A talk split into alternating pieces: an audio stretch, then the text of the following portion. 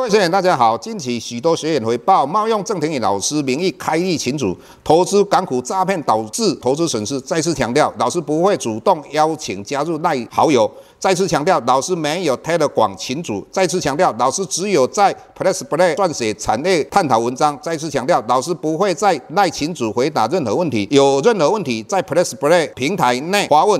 再次强调，老师不会教大家投资港股，老师只有投资台股，请大家勿点选不明的赖群组以及连接，任何信息请审慎评估并提高警觉，切勿上当受骗。郑重呼吁，请勿盗用郑庭宇老师本人名义发文，冒用他人名义发文，以触犯伪造文书罪，请勿以身试法。接下来本周影片开始，各位大家好，又到我们本周解大盘的时间。我想这个本周的话，我们在类股当中有很大的一个变化哈。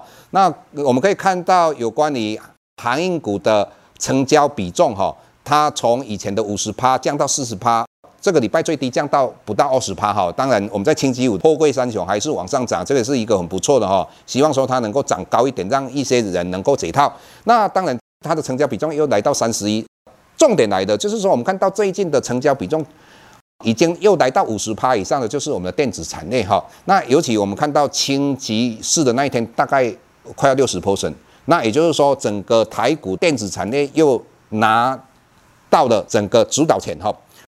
电子产业里面的话，我们看到特别的就是半导体产业。那半导体产业的话，我们看到最近的台电股价一直在季线上下的一个啊整理盘整哈，所有的季线大概已经慢慢形成所谓的纠结的。那只要一个带量一个红 K 线往上涨的话，我想它就有可能带领的我们的大盘往一万八千点攻上去哈。那当然在半导体里面，我们看到日月光还有世界先进，它的股价创都创历史的新高。当然。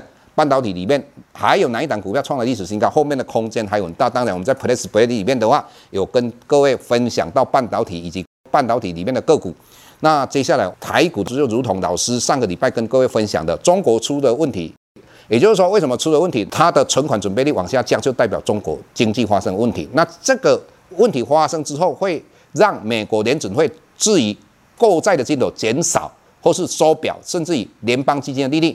往上调升的时间会往后延。那如果你再进一步的去看的话，各位，你看到国际货币基金预估全世界的经济成长大概六趴，现在看起来这个六趴应该是触顶了。那你再看到美国第二季本来预测是八点四 percent 的经济成长，结果它只有六点五，这个六点五应该也触顶了。也就是说，未来的除了中国的问题，再加上 Delta 病毒，甚至于我们会有一些其他病毒一进来的时候。那美国的经济会复苏，但是复苏的脚步不会那么快，所以在这种状况之下，全世界的股票还是继续往上涨的几率非常高。那回来我们又可以一直跟各位提到的，你看到美国十年期公债殖利率还是在一点三以下，这个也是证明说将来的利率还是维持在低档这个地方。那我们回头来看台币，相对美元指数来讲，它是强势的。那美元指数是跟谁比呢？跟欧元、英镑、跟日元等等五个国家比，但是。台币相对于美金的话，相当的强势哦，也就是说它已经升值突破了二十八块，来到二十七点多了。那这个代表什么？代表说还是有很多资金汇回台湾哦。虽然说我们这一段期间，各位你看到外资大概卖了一兆，也就从去年到现在大概卖了一兆，但是各位最近外资买超比卖超来的更多，更何况各位如果看期货。未平仓的口数，只要我们的台股往上涨的话，未平仓的口数的空单就一直在增加。那最近各位，就像星期五，我们的净空单又减少大概一千八百口左右哦。如果外资在期货净空单一直在减的当中，就不排除说这个一兆台币的卖超会不会再一些回来。如果一些回来的话，那当然就是在我们的第四季最有机会哦。所以整体来讲，台股老师认为。